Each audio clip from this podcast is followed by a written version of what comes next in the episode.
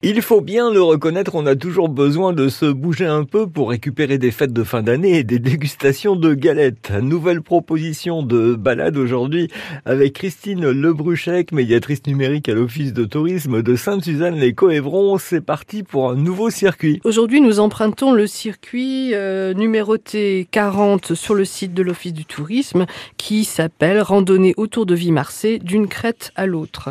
Un circuit qui démarre à Vimarsay, sur la place de l'église. Il faut savoir que ce circuit prend environ 2h30 à pied et 45 minutes à VTT, 1h15 à cheval. Il fait 9 km 7 pour être exact. C'est un circuit de difficulté moyenne mais qui reste accessible euh, à tous, familles euh, et personnes plus âgées et il est balisé en jaune. Le départ se fait donc sur la place de l'église qui est également un élément euh, à visiter.